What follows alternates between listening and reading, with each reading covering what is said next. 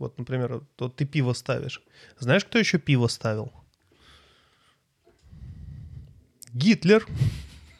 Ну, просто чтобы вот внезапно человека в фашизме обвинить.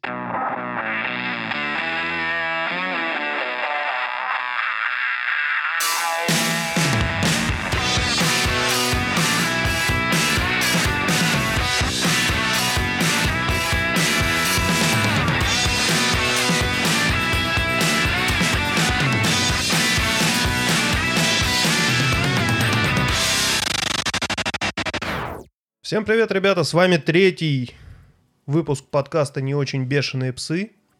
И это подкаст обо всем, что нас бесит. Первый раз получилось синхронно. Вообще отлично, прям с первого раза записали. Ну что, Денисочка, скажи, что тебя бесит? Ну... Кроме меня. Что меня бесит? Ты меня не бесишь. Кстати, не, не, неожиданный, неожиданный камин Нет, ты меня не бесишь. Ну, раз ты так спрашиваешь, то, наверное, меня должно бесить, когда люди делают из мухи слона, и когда они абсолютно обычное какое-то действие начинают представлять как что-то страшно плохое. Да, Дима? Ты сейчас про Дзюбу. Артема.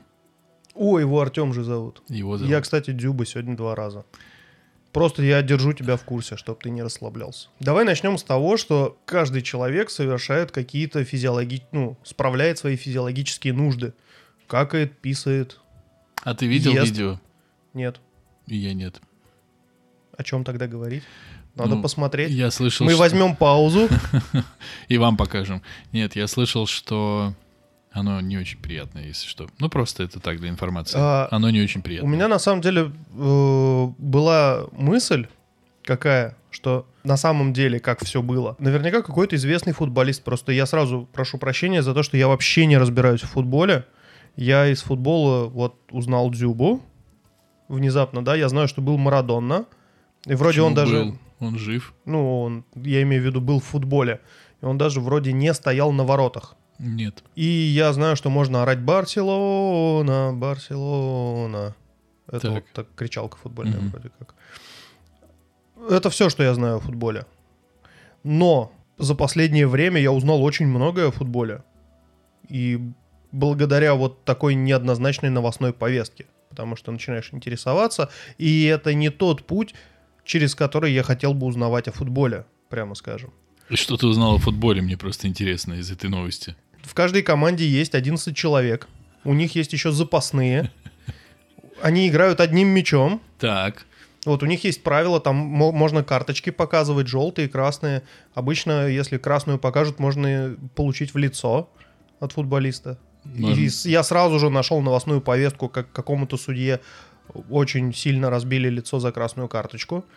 Скорее всего, вы услышите этот подкаст, когда уже вся шумиха уляжется Давно. давно уже уляжется, но мы хотим всколыхнуть эту тему. Ужасно прозвучало.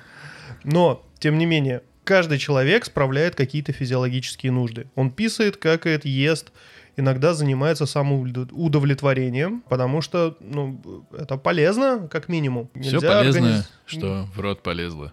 И человек снял это на камеру, в связи с чем у меня появилась мысль, что, может быть, это все неспроста.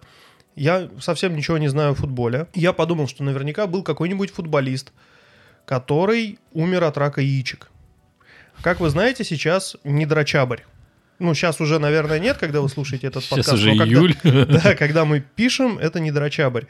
И вот недрачабрь был придуман именно для того, чтобы привлечь внимание общественности к мужскому раку яичек. И О, вот как. Дзюба сделал это для того, чтобы разослать адресно тем людям, которые задонатят. А потом все эти донаты взять и закинуть в какую-нибудь организацию, которая борется с раком яичек. А тут взяла и какая-то падла, короче, слила это в сеть. Не туда. Вообще просто. И, вот. не- и и никто больше Дзюби не задонатит. Да, и наверняка были еще футболисты, с которыми он договорился, говорит, пацаны, вот такая тема, никто не увидит, мы адресно женщинам, которые этого очень хотят, Почему женщинам? ну, может быть, мужчинам каким-то, которые тоже захотят посмотреть, разошлем, которые задонатят, мы эти деньги соберем И анонимно закинем, никто ничего не узнает, но мы сделаем хорошее дело. А тут взяла и какая-то падла, вот просто взяла и все сломала, всю систему, просто слив ролик в сеть. Теперь он не может, во-первых, это видео распространить за деньги, потому что, ну, его все уже посмотрели, нафиг донатить. Да. Там даже уже некоторые присоединяются. Типа, а вот смотрите, я тоже могу, как он. Уху! Ну, чтобы вот на волне хайпа. А есть другие, которые на этой волне хайпа, наоборот, осуждают такие публичное лицо, ох, как же так? А потом раз пошел, там кокаин нюхнул и во все тяжкие пустился. То есть публично осуждает, а у себя там на задворках творит такое, от чего у других волосы на голове дыбом встанут. Но вот это вот общественное лицемерие, которое шеймит за какие-то вещи. Я, это была речь не про оправдывание там футболиста, что вот он на самом деле имел какую-то вот хорошую идею, когда это делал. Может быть, он просто, ну, помастурбировал, одновременно снял это на камеру и хотел просто, ну, бабенцы закинуть. О, видал я как могу. Кстати говоря, чтобы вы знали, Рока Сифреди сделал предложение Артему Дзюбе. Сказал, Точка. парень, если... А, ну да, это, это сделал предложение. Выходи за меня. Сказал, что если ты не найдешь своего счастья в футболе, знай, что всегда найдется могучая рука, которая тебя поддержит. Это чью руку он имел в виду? Порноиндустрии. Ах, порноиндустрия, я думаю, Да, и свою. в конце он добавил «пошел ты» и назвал имя и фамилию другого порнорежиссера. Типа Дзюба мой. Я был первым, кто предложил. Вот. Поэтому я всецело одобряю э, вот такое раскрепощение. В принципе, если кто-то хочет послать нам дикпик, я с удовольствием их рассмотрю с шести ракурсов, с игрой света и тени. Особенно учитывая, что вышел 12-й iPhone и правила игры изменились. Теперь можно сфотографировать банан так, что банан будет в полтора раза длиннее, всего лишь сменив одну настройку на телефоне. Я, если предположить, что мы говорим об этом серьезно, все выглядит так, что мы говорим об этом серьезно, я просто никак не могу понять, вот ты меня спрашивал до записи, что, что я думаю, типа, или как тебе вообще такое, что это. Я до сих пор не могу понять, он же ничего не, ну, то есть, буквально ничего не сделал плохого. Совсем. Не то, что плохого, давай так, он буквально ничего не сделал. Да, но я имею в виду, Ну, что... то есть он сделал то, что делают ну, практически имею- все мужчины. 99% мужчин на Земле делают это. Я о другом, что даже если бы он сам выложил это видео, в целом, ну, то есть выложил, ну куда, на Pornhub выложил, на X-Hamster, там неважно куда, но куда-то выложил это видео, где он дрочит. В этом же, ну, есть ноль вреда кому-либо. Просто ноль. Целых хуй десятых. Никакого вреда в этом нет. Но вот этот, Знаешь, вот где был бы вред? вот этот лицемерный хайп вокруг этого, вот и, и вот хайп на хейте, блядь.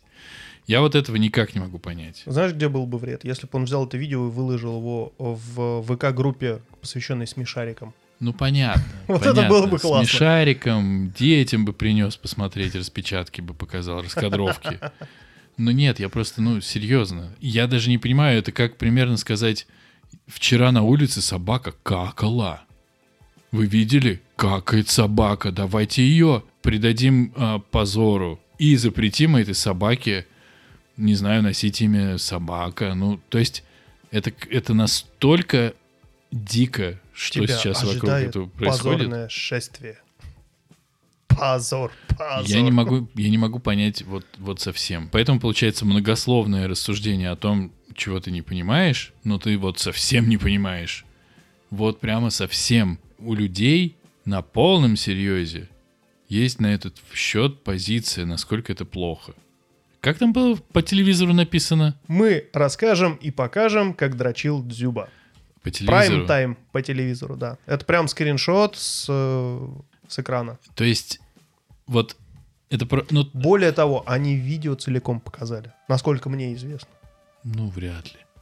Ну ладно, ну... э, Ну, как бы не оно обрезанное, понятное дело, было, но... То есть он прям не кончил, а просто подрочил. Не, имеется в виду обрезано по кадру. То есть ты видел только верхнюю часть. Это звучит, знаете, как вот есть э, самый северный город Европы Хаммерфест. Это Норвегия, и там в принципе нет преступности. Последнее преступление там было в 56 году, по-моему. А, кто-то украл мешок овса. Как- Как-то так. У них даже в музее есть специальная табличка об этом. То есть у них, в принципе, отсутствует полиция как класс. У них есть один полицейский на весь город. Это город, он прям большой город. То есть там университет есть, по-моему, даже два. Там огромное газовое производство. Я просто был в Хаммерфесте, поэтому я подписан на их, на их инстаграм. Последняя новость, которую я в инстаграме видел, это прям вот осенняя новость города Хаммерфест. Мышь в библиотеке покончила жизнь самоубийством, прыгнув с книжной полки на кота. От скуки. Похоже, что так. Ну, то есть, понимаете, у них в библиотеке реально есть кот, который охотится на мышей, чтобы они не грызли книги. И была мышь. И, видимо, была мышь, которая у нее, может быть, не знаю, был список должностных обязанностей, что она должна грызть книги. Ну, так положено. И вот новость, реально вот эта новость прям в инстаграме города Хаммерфест. У них новости из разряда «Ребята, не забывайте, закрывая воду, доворачивать кран до упора». Типа, ребята, сегодня мы голосуем в нашем инстаграме, убирать листья в городе или не убирать. Какие нахер листья, ребят? У вас нет там деревьев. Это Норвегия. Это самый северный город, в котором нет деревьев. Самое высокое дерево мне по колено. Это карликовая береза. Там нет деревьев. То есть ты это все говоришь к тому, что когда нет новостей, сгодится все что угодно? Вообще все что угодно. А мне кажется, что сейчас телевидение теряет аудиторию настолько, ну то есть еще коронавирус, он как бы косит их аудиторию. Прям жестко косит. Она И- в группе риска, в смысле? Да. И они там 50% их аудитории лежит по больницам.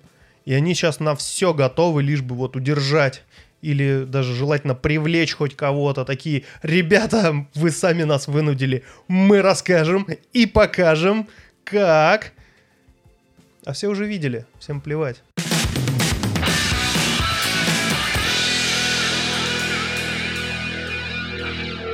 Трампа не выбрали. Так-то. Чувак, главная Ты новость. слышал уже, что Байден требует коды от российских подъездов? Что? Ну, ссать в лифте, выкручивать лампочки. Он же демократ.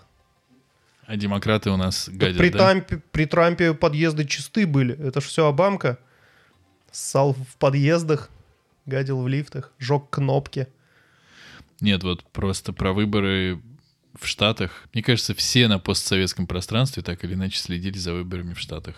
Пенсильвания и Мичиган еще не проголосовали. Да-да-да-да-да-да, неси ведра дальше, бабуль. Я, знаешь, поймался на мысли, что мне хотелось, чтобы проиграл Трамп, но по очень странной такой какой-то причине. Потому что я думал, что если проиграет Трамп, то появится... Хотя я слышал уже про Байдена, что он типа не лучше особенно, кроме того, что он демократ, что появится вдруг человек, который перестанет хуесосить Россию.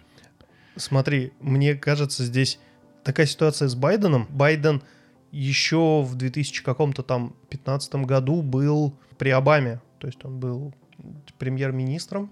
Как у них эта должность называется? Я слежу только за выборами, а не за всей Вот, политической то есть жизнью. сейчас Байден уже очень стар. Он стар настолько, что это вот... Представьте, что вы пытаетесь на ржавом велосипеде, на каждом из колес которых восьмерка, и цепь уже прям вот она наладан дышит, тормоза уже не работают. Вы просто на этом велике пытаетесь выкатиться из 2020 года. Байден мне казался человеком почему-то. Ну, хотя бы не будет доебываться до нас. Хотя я... А оказалось, Будет. будет. Он прям... Что там, я читал, типа, основные тезисы новой жизни, значит, в Штатах. Отменить говно, что, которое придумал Трамп, еще говно, которое придумал Трамп.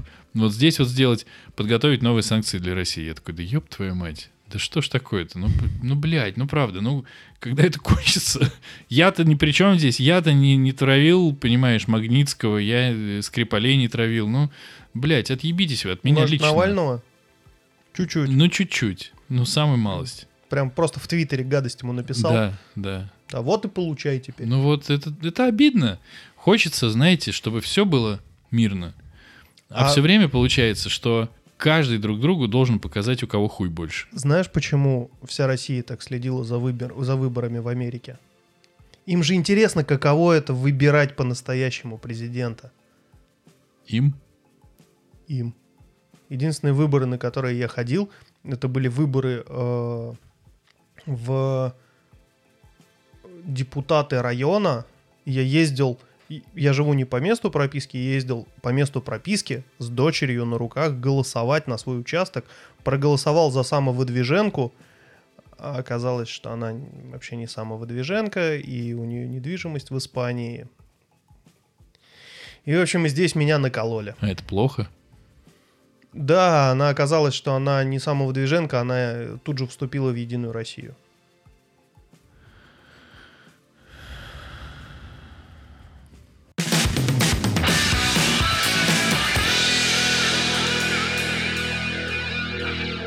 Мне кажется, мы логично с этой темы переходим к страшным историям, Да, страшно. которые окружают нас. Страшная история белых людей.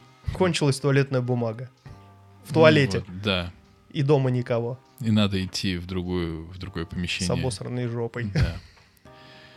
Сегодня у нас получается подкаст имени тебя, поэтому прошу Имени меня, да. имени тебя. Я хочу сказать, что периодически я проваливаюсь в бездну крип-истории. То есть у меня как происходит? В какой-то момент я залезаю там на мракопедию или напарываюсь на какой-нибудь ресурс, где очень много м, страшных историй написано, которые, ну, там, типа, одну на ночь прочитать. А каких каких страшных? Типа каких? Ну, Расскажи какую-нибудь. Какую-нибудь. Это так не работает. Э, Фу-фу-фу. Фу-фу-фу. Фу-фу-фу. Это такие себе истории. Это фу-фу-фу история. А ты расскажи страшную. Нет, это тяжко. Я тебя сейчас не воспроизведу. Почему? Ну, потому что их очень много, и в голову так ничего не приходит на вскидку их просто. Ну, они есть в разных Я расскажу. жанрах. Я потом расскажу, из какого подкаста я узнал. Однажды мама с дочкой сняли квартиру. И они засыпали в этой квартире как-то после того, как они туда уже переехали. И девочка, когда засыпала, днем сказала маме, «Мама, а что здесь делает эта тетя?» «Ну та, на потолке». И, ну, это страшно. Тетя на потолке. И, естественно, мама смотрит на потолок, и там никого нет, а девочка смотрит на потолок и говорит, ну вот же она. Да, вот тут ты прям доб- добавил жути. Да, вот такого типа истории. Я просто, ну, большой любовник вот таких историй. И обычно ты, если ты создатель таких историй, ты рассчитываешь, ну, там, твою историю прочитают на ночь и, типа, с неспокойным сердцем лягут спать. У меня вообще не так работает. Я ее начинаю читать с вечера какую-нибудь, начинаю читать следующую, следующую, вот уже 5 утра, я наконец-то ложусь спать, вообще не выспавшийся, встаю, и первое, что я делаю, иду там на кухню варить кофе, делать завтрак, и тут же открываю новые истории, читаю, читаю, и меня вот так может неделю держать. Ну, а я ты- просто запоем читаю, пока они там в обозримом каком-то пространстве не кончатся, и я понимаю, что чтобы найти новую историю, мне придется сейчас вот прям реально сидеть, гуглить долго. И вот в этот момент меня может отпустить. Потом проходит где-то полгода, год, и я снова, ну, как бы натыкаюсь просто случайно совершенно там на каком-нибудь сайте на Creep Story, и по новой понеслось. Поднимаются все ста- сайты, на которых я раньше читал, смотрю, есть ли там какие-то обновления, нахожу обновления, начинаю пересчитывать истории с самого начала. Поэтому, может быть, я где-то уже понизил свой порог ужаса, и поэтому фильмы ужасов для меня, ну так, не особо пугающие. Но вот, э, как Денисочка сказал, основные истории э, завязаны на видении чего-то неестественного вокруг тебя. И в основном замечают либо животные, либо дети. Вот у меня маленькая дочь, и молодые родители, они наверняка меня поймут, когда твой ребенок реально смотрит тебе за спину, за плечо. Ну, там ребенок лежит на спине, там что-нибудь гу- гу- гулит, гуливандит, и такой раз сфокусировал взгляд у тебя над плечом, ты так об- оба- оборачиваешься, там, естественно, никого. Потом она подрастает, Бабушка начинает приехала. да, начинает говорить. В какой-то момент может подняться эта тема, типа, а вот мы где живем? Вот здесь живем, пап. А, кто с нами живет? Вот мама живет, я живу, ты живешь, и вот Ханя еще с нами живет. Я говорю, а Ханя добрая? Я уже в этот момент напрягся. И самое интересное, что я спросил, добрая ли она. На что мне дочь сказала, не-а, Ханя, Чоня, Чоня. И вот, вот здесь я немножечко отложил кирпичей. Вот это было стрёмно. Это когда было? Это ей было, наверное, года полтора. Она выучила слово черное, и она все называла Чоня. То есть там э, был эпизод с гориллой, маленькая игрушка, набивная горилла с красной шляпой. И вот эта горилла, она вызывала какой-то прям хтонический ужас у дочери. Дочь ее относила там на балкон, прятала в шкафу, говорила, что вот она теперь живет здесь. Мама там пыталась уб- убирать эту гориллу в какой-то шкаф. Дочь в истерике выбегала, она должна была знать, где сидит горилла. Ну, то есть там, мама, где она? Мама доставала, дочь ее сама перепрятывала. Вот она должна была знать, что вот она будет сидеть здесь. Это реально было очень стрёмно. Блять. Так а что с Ханей-то? А пропала просто. В какой-то момент перестали об этом говорить. И, ну, не знаю, может быть, в этот момент Ханя нас покинула. Такая, ну, блядь. В меня здесь больше никто не верит. Но это было страшно. Мы с женой напряглись. Прям. Жена, конечно, не очень уверовывает в такие всякие вещи. Я тоже небольшой э, уверователь в паранормальное, но после там кучи серий супернатуралов я прям иногда могу напрячься. Ну, у тебя не было такого? А, Папа, дядя! эм, А папа уже все кирпичи отложил. С сыном закрылся. Нет, ну, я в этот момент, конечно, радуюсь, что ребенок у меня пока нормально не разговаривает, но у меня... То есть он все видит, но просто сказать тебе не может. Но ребенок у меня начал говорить, что он машина. И мне об этом няня... Автосексуал? Мне об этом няня рассказала. Она сказала, что если ты с ним гуляешь, и он замирает где-нибудь, и просто вот шли-шли, он останавливается. Ты можешь его или унести на руках с истерикой, или ему сказать «поехали дальше». Или Если- заправить его? Если ты его кормишь, то ты его заправляешь. А если ты его переобуваешь, я придумал, что переобуваешь, переодеваешь, то ты меняешь обвесы ему. И резину? А если ты его хочешь сводить в туалет перед выходом на улицу, чтобы Слить масло? слить, да, Офигеть. слить вообще. бортовую жидкость, я говорю ему. Бортовую жидкость. Он очень рад, что мы сливаем бортовую жидкость. Писать он при этом не хочет. Но бортовую жидкость сливает с успехом. И меня, на самом деле, мне не нужно слушать все эти крип-истории, потому что я крипую даже уже от этого. Я думаю, а вот он, допустим, сейчас ему 3, а, допустим, ему будет 6, а он будет все еще машиной. И что? Но я могу сказать, что я не читаю такие истории, я не, не люблю фильмы, сериалы по таким вещам, ну, потому что я как-то этого очень боюсь, и я пытаюсь на самом деле понять, где, где заканчивается у меня вот страх и начинается недоверие к тому, что я вижу, потому что, например, когда я смотрю э, «Оно», мне не страшно. Когда я читал «Оно», я его не дочитал, потому что мне стало скучно. Там в конце прикольная, кстати, сцена есть. Это я знаю, какая там есть сцена, но она не к ужасам. Но при этом, например, какой-нибудь звонок я смотреть даже не, не буду начинать.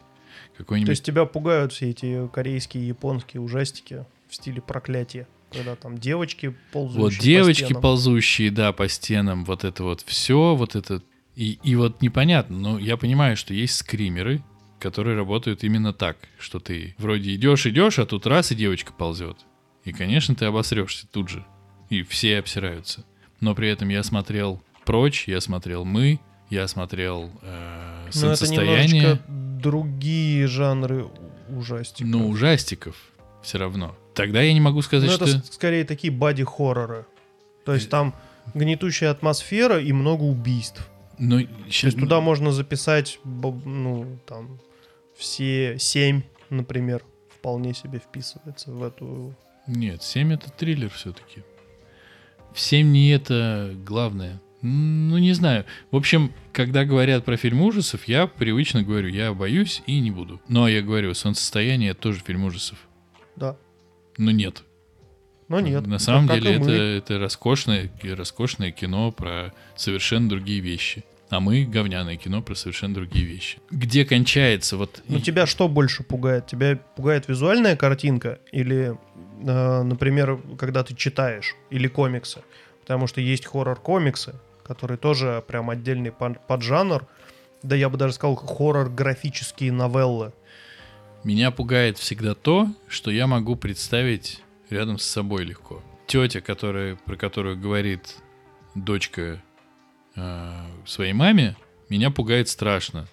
Потому что кто его знает, куда эта тетя дальше подастся. Вот она там повисела на потолке, а может она сейчас сюда придет висеть на потолке. Смотри, в чем дело еще. Меня почему пугает экзистенциальность всего этого. Потому что когда твой ребенок подрастет и будет говорить, папа, у меня под кроватью кто-то, ты с одной стороны, как рациональный взрослый человек, ему не веришь и говоришь, да нет там никого, и смело туда заглядываешь, там нет никого, и вместе туда заглядываете, и даже фонариком светите, но на самом деле где-то глубоко внутри Мгм. у себя ты допускаешь мысль, что там действительно кто-то есть. И твой ребенок это видит. Ну, даже если не видит глазами, он это чувствует.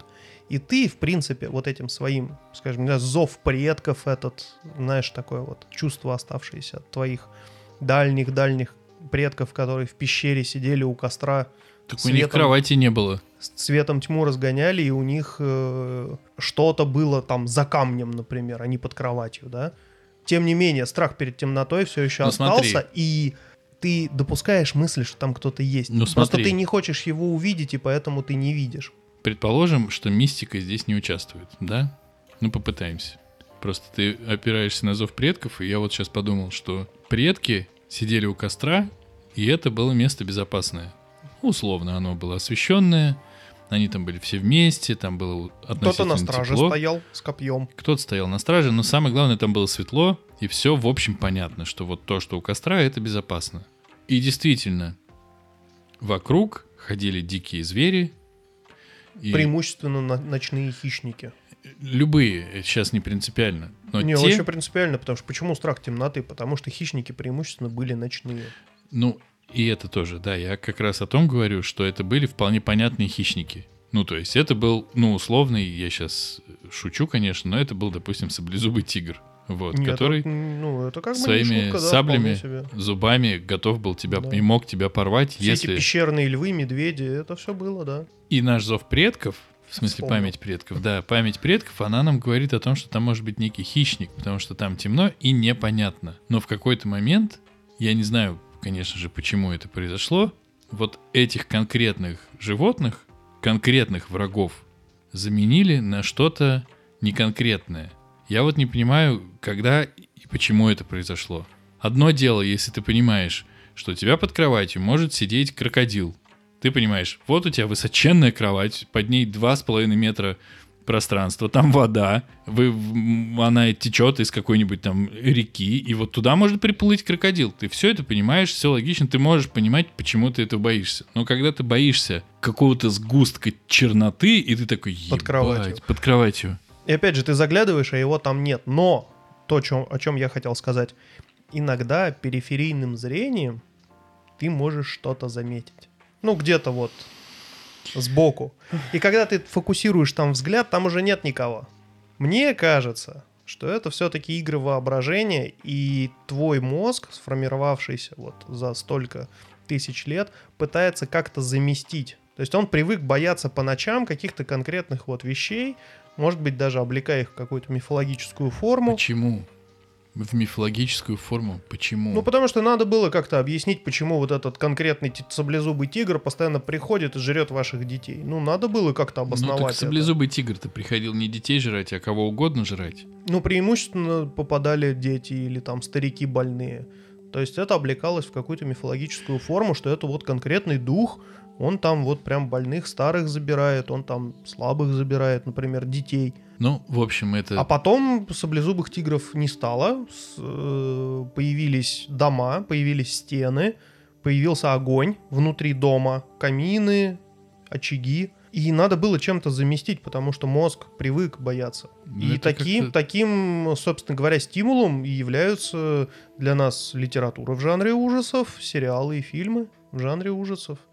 Потому что мы даем ту самую подпитку, которой нашему мозгу не хватает, к которой он привык. Я так думаю. Звучит вполне умозрительно и недостоверно, но у меня нет, что тебе ответить на эту тему, потому что, ну, мне непонятно. То есть, если ты понимаешь, что ты в условной безопасности, а ведь дома строились, чтобы быть в безопасности. Но опять же, э, вспомни, когда ты себя чувствуешь в безопасности, когда у тебя огромные окна и светло. То есть ты себя чувствуешь в безопасности днем в достаточно больших пространствах. Почему, собственно говоря, последние веяния архитектуры, они тяготеют к большим пространствам, большим окнам и большому количеству естественного света. Люди чувствуют себя там безопасно и комфортно. Да? А ночью? С большими окнами? А ночью Желательно- ты стараешься там не появляться. Ну, Ночью те- ты сидишь у себя дома в уютной там какой-нибудь спальне с ноутбучиком на коленях и смотришь Netflix. Ну, в общем, это все равно мне непонятно, это как-то звучит нелогично. Ты сказал про дома с большими окнами, ну так вот тебе дом с большими окнами. Вот я смотрел недавно в Твиттере картинки прекрасных домов. Там окна занимают ровно все пространство от пола до потолка, а потолок на 5,5 метрах. Вот. у тебя- А теперь прикинь, у тебя выбор. Э, Например, пойти отнести посылку. И вот у тебя есть почта, которая выглядит как тюрьма, и почта, как, которая выглядит как вот то место, которое ты сейчас описал. Вот куда ты пойдешь относить посылку. Они равноудаленно от твоей квартиры находятся. Просто одна вот выйди, выйди из подъезда, тебе нужно пойти налево, а вторая пойти направо. Вот куда ты пойдешь. Не понимаю вопроса, ну, допустим, туда, где большие окна, и что? Вот. Тебе там будет комфортней. Нет, ты меня не понял. Наступает ночь Мгм. в этом доме, где у него 5,5 метровые высоты окна. И ночь, а эти дома все, они стоят в лесу. Я думаю, что- что... они туда не ходят. Они сидят в своей уютной спальне. Кто? Люди, которые живут в этих домах. В смысле, они не ходят в свои дома, живя в эти- в своих домах? А, нет. У них есть вот это вот большое помещение с пятиметровыми потолками, и оно выполняет роль гостиной. Они там работают, они встречают там гостей, они там обедают, там устраивают какую-то дневную движуху, но как только солнце садится, тени удлиняются, они тут же юркают в свою пещеру, как привыкли. А пещера — это их спальня. Ну, это дичь. Все так живут. Так, вот сейчас мне стало реально страшно. Ну-ка тебя нахер. И именно поэтому в каждой спальне, там, в европейских или американских домах есть отдельный выход в туалет, или в этой спальне есть туалет. То есть это прям вот дверка из твоей спальни, сразу ведущая в туалет. Тебе не нужно миновать вот эту огромную гостиницу, о, простите, вот эту огромную гостиную с пятиметровыми потолками, наполненную светом ночных звезд, в которой хер его знает, что может быть по этой крыше уже ползет эта тетя. Потому что ее выгнали из московской квартиры, в нее там не верит никто. На чё не? Слишком. Нет. Почему-то подумал про Наханю. Но это не Наханя. Ну, вообще ты говоришь страшные вещи. То есть что получается? Ты сейчас утверждаешь, мне кажется, мы делаем социологическое открытие, что дома проектируются таким образом, чтобы человечек, боявший, бо- боящийся темноты, ни- лишний раз по темным коридорам не шастил. Да, Ты это утверждаешь. абсолютно. Вспомни любой фильм, когда глава семьи чистит зубы, идет ложиться там в кровать. э, Он, выходя из ванной, сразу попадает в спальню, там, где есть кровать. Вспомни. Вспомни так, чтобы его маршрут пролегал через остальную квартиру от другие комнаты. Никогда такого не было. Это у нас в московских квартирах, э, в тамбовских, в омских, питерских квартирах. В коммунальных ты Питерские можешь, квартиры не в счет. Питерские квартиры это отдельное явление. да, ты можешь почистить зубы и потом еще 50 метров идти по коридору, спотыкаясь об велосипеды, сани, колошницы, получив порцию борща в лицо по дороге. Ну, это... Блять, я не знаю, что сказать. Ты меня Ну, это наводит ужас. Согласись, что люди максимально устраивают свой комфорт, все равно оглядываясь на те десятки тысяч лет назад, ну, тысячи лет назад, когда они сидели по пещерам. Мне не нравится эта тема больше. Догнали жути.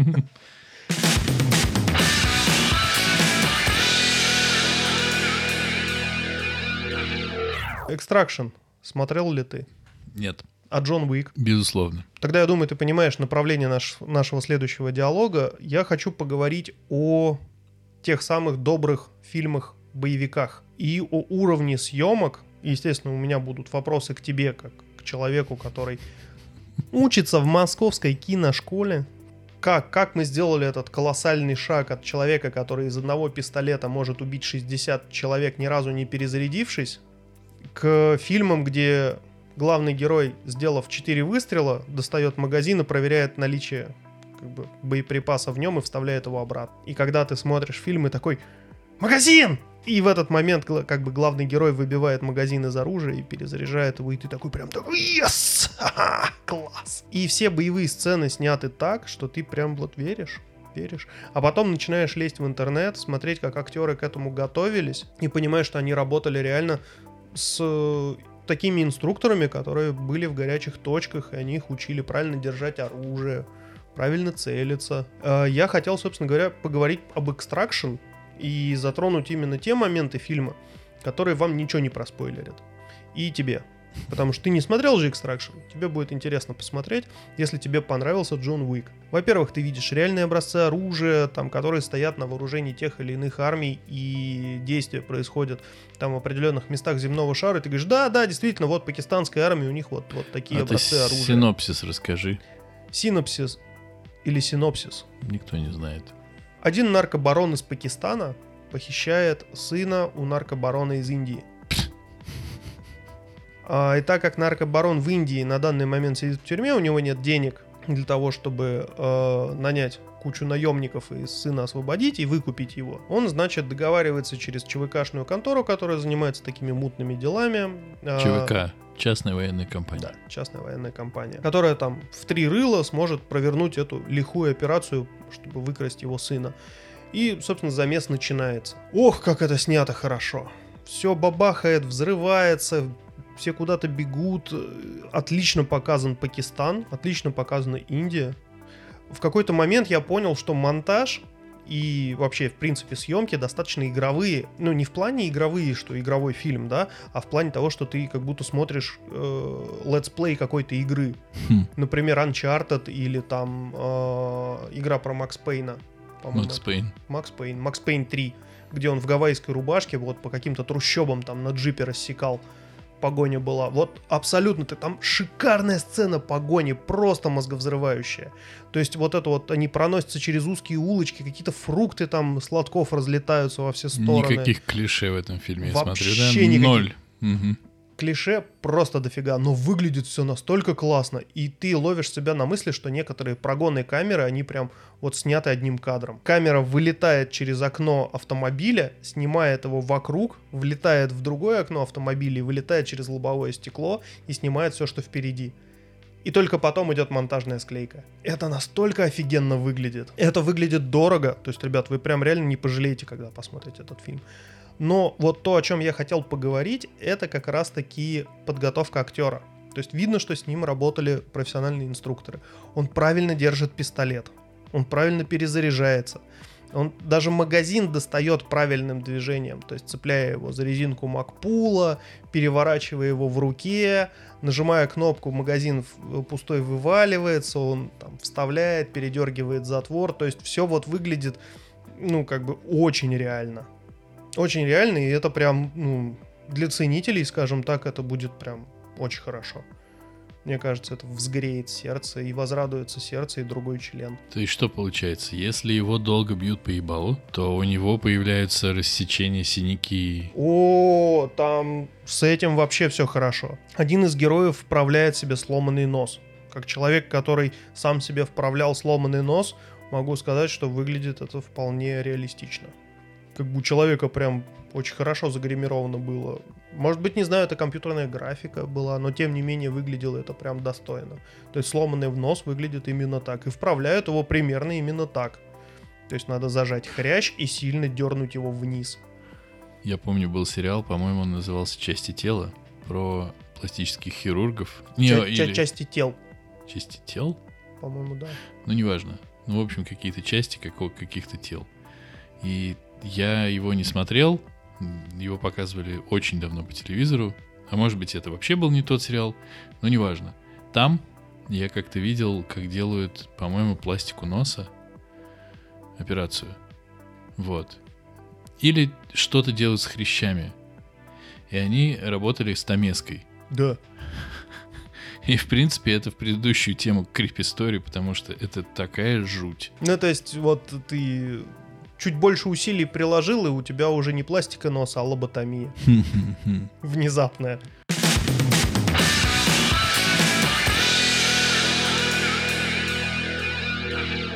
У меня тут сложилась такая ситуация, что пришлось съездить в Питер. Э, и поехал я туда на Сапсане. Ну вот что делать 4 часа, особенно когда напротив тебя сидит мужчина и пытается воздействовать на твой мозг, посылая в твою сторону фразы маски носят и придумали всякие вот э, мировое правительство. Не доказано, что маски помогают. И руки мыть не надо. И вот, вот как от него закрыться, открыл ноутбук. Если с самого начала пути под стук колес, отъезжая там от Ленинградского вокзала, ты сидел в наушниках, все было хорошо, но то в какой-то момент тебе предложили салфетку, проходящие мимо, стюарды и Стюардницы. Стюардницы. Мне пришлось снять наушники и уточнить, это точно салфетка? Она сказала, нет, это наушники. Я говорю, зачем вы мне предлагаете? Я и так в них сижу. И вот в этот момент как бы он понял, что вот он, я открыт. И сразу мне такой, а вот вы в маске, а вот маски не помогают, вот вы читали хотя бы хоть что-то, что свидетельствует о том, что маски помогают. И вот я, я потратил 40 минут, на, слушая его монолог на тему того, что это все заговор. Так. Вот. Раз я ношу маску, то, скорее всего, я переболел коронавирусом, потому что именно те, кто переболел коронавирусом, становятся вот такими вот верующими в коронавирус. А коронавируса на самом деле не существует. Ну, вот эти две мысли, они как-то каким-то образом ужились в его голове, что э, он не верит в коронавирус, это раз, а во-вторых, если я ношу маску, то я им переболел. Я сегодня ехал в метро в маске и чихнул в нее. И подумал, вот в сложившейся ситуации в мире, если ты чихнул просто так, я недавно с ребенком заходил в кафе, и он чихнул. На него повернулись абсолютно все, кто были в кафе. А тут я чихнул в маску, подумал, ну и слава богу, слушайте, ну маска есть, все спокойны, всем хорошо. Чувак сам в себя чихнул, по сути, и никакого почти вреда от него нет. Да. Так что, да, это была И моя... Вот как я мог от него спастись? Я, ну, я ему просто сказал, вот, буквально несколько фраз, что вы, конечно, простите, но вот я сейчас приеду в Санкт-Петербург, и мне придется работать, поэтому у меня есть немножко времени, которое я хотел бы посвятить себе. И моментально надел на себя И наушники. продолжил дрочить. Я же еду в Питер. Известный город, где живут дрочилы. Хо-хо! Какой кроссовер в начало подкаста. Так. Опачки, вот это ты сейчас лихо завернул. Ну, те, кто знает, те поймут, и вообще Дзюба играет за «Зенит». А, вот она что. Я, да, ручная подготовка. Ручная настройка этого подкаста. Так вот, я надел наушники и, ну, и начал смотреть Ratchet. И я успел посмотреть все серии Ratchet за, собственно говоря, путь туда и путь обратно. Обратный путь был тоже не такой легкий, как могло бы Потому показаться. что мужик потому что- дождался тебя. Нет, я ехал уже с женщиной. И э, если с мужиком я ехал на соседних креслах, то в- обратно я ехал уже э, в месте, которое за столиком. И рядом со мной никого не сидело, и рядом с ней никого не сидело. Мы сидели друг напротив друга. Но она, облокотившись на стол локтями, смотрела вылупившимися глазами на меня. И я не знал просто себя куда деть. И в какой-то момент я просто закрылся ноутбуком от нее. Вот, и досмотрел Рэтчет. И что скажешь? Абсолютно шикарно. Да. Мне очень понравилось. Ну, во-первых, я обожаю Сару Полсон. Здесь мир лесбиянок дарит нам, конечно, совершенную роскошь среди актрис, это правда. Она великолепна. Все, что она делает, она делает прекрасно. Что бы она ни делала. Даже если бы она дрочила, она бы делала это прям изумительно, мне кажется. Так, сейчас отвлеклись. И что же так, а по сериалу? Я, если честно, не прочувствовал атмосферы, пролетая над гнездом кукушки, но общую безысходность того, что происходит, общее эмоциональное напряжение, абсолютный сдвиг по фазе практически всех героев этого сериала, я прям ощутил. Мне понравилось начало сериала, и мне почти совсем не понравилась середина, и гораздо меньше, чем начало, мне понравился конец. Потому что мне кажется, чтобы если без спойлеров, что она героиня измельчала. Здесь скорее была мысль в другом.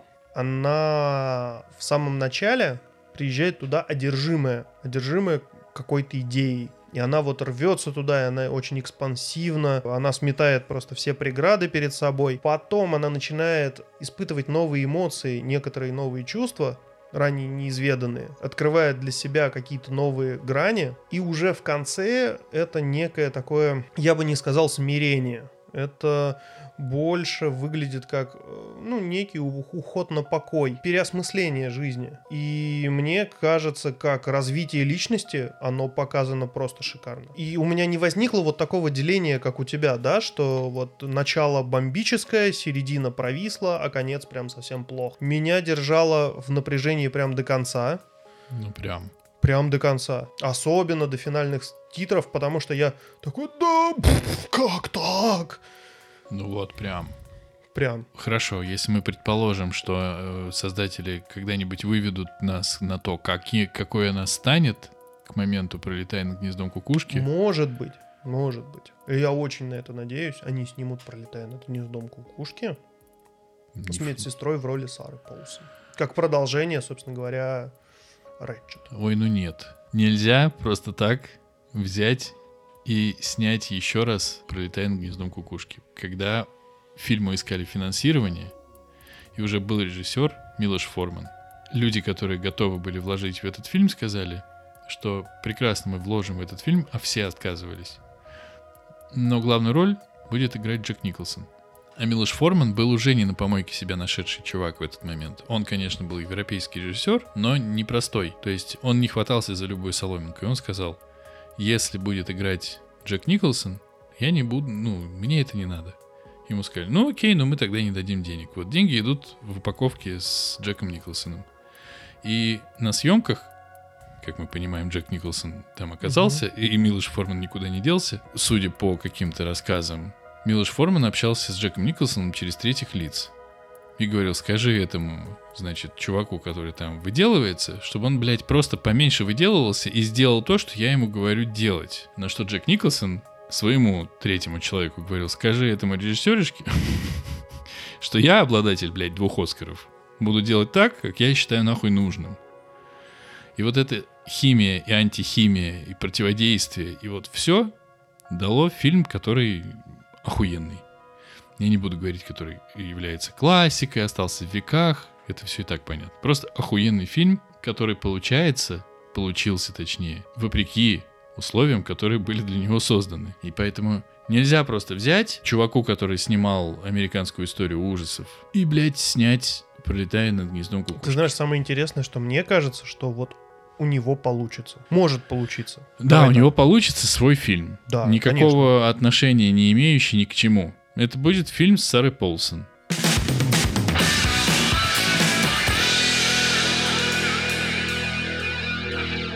Закончу я. Я посмотрел вышедшего на опять к людям Луиси Кея в его стендапе часовом почти. Он прекрасный. Совершенно Нет, прекрасный. серьезно, он молодец. Мне очень понравилось, на этом мы, наверное, и закончим, А- а, понравился один из его разгонов, когда он уже где-то 40 минут шутит, и потом говорит, слушайте, ну хотите, я вам расскажу, что было-то, и вообще, как в той ситуации мне было. Все, весь зал вскакивает, да, конечно, хотим. Говорит, ну, понятное дело, конечно, все хотят. Он говорит, знаете, какой урок я вынес из этой ситуации? Говорит, если вы хотите перед кем-нибудь подрочить, вы, говорит, спросите его об этом. Хочешь, чтобы я перед тобой подрочил? Ты готов к этому? Если человек тебе скажет «да», не думайте, что это конец. После того, как вы уже начнете дрочить, просите его еще раз. Ты уверен? Если человек тебе скажет «да», все равно, на всякий случай, лучше больше этого не делайте и остановитесь. Ну, на самом деле это ужасно прям. Вот, ну, тебе никто не мешал не смотреть. Ну давай не будем вот сюда влезать, потому что мы не знаем, кому кто мешал, кому кто не мешал. Мне кажется изящно, что мы начали подкаст с истории про дочку и заканчиваем подкаст истории про дрочку. Ну, я мы дрочим, Я мы дрочим вроде пока не друг другу. пока не друг другу.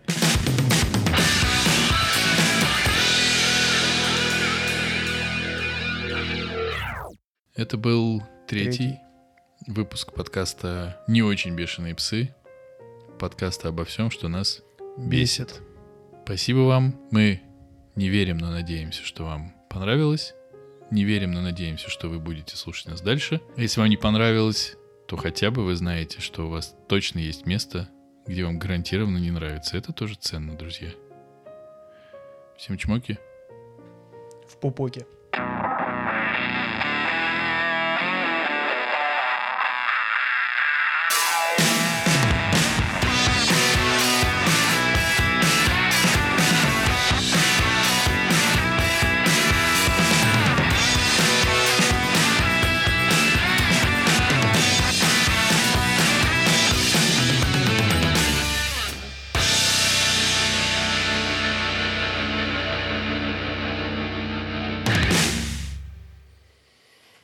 Слушай, получилось, мне кажется, вообще огонь. Мне кажется, очень плохо получилось. Ну,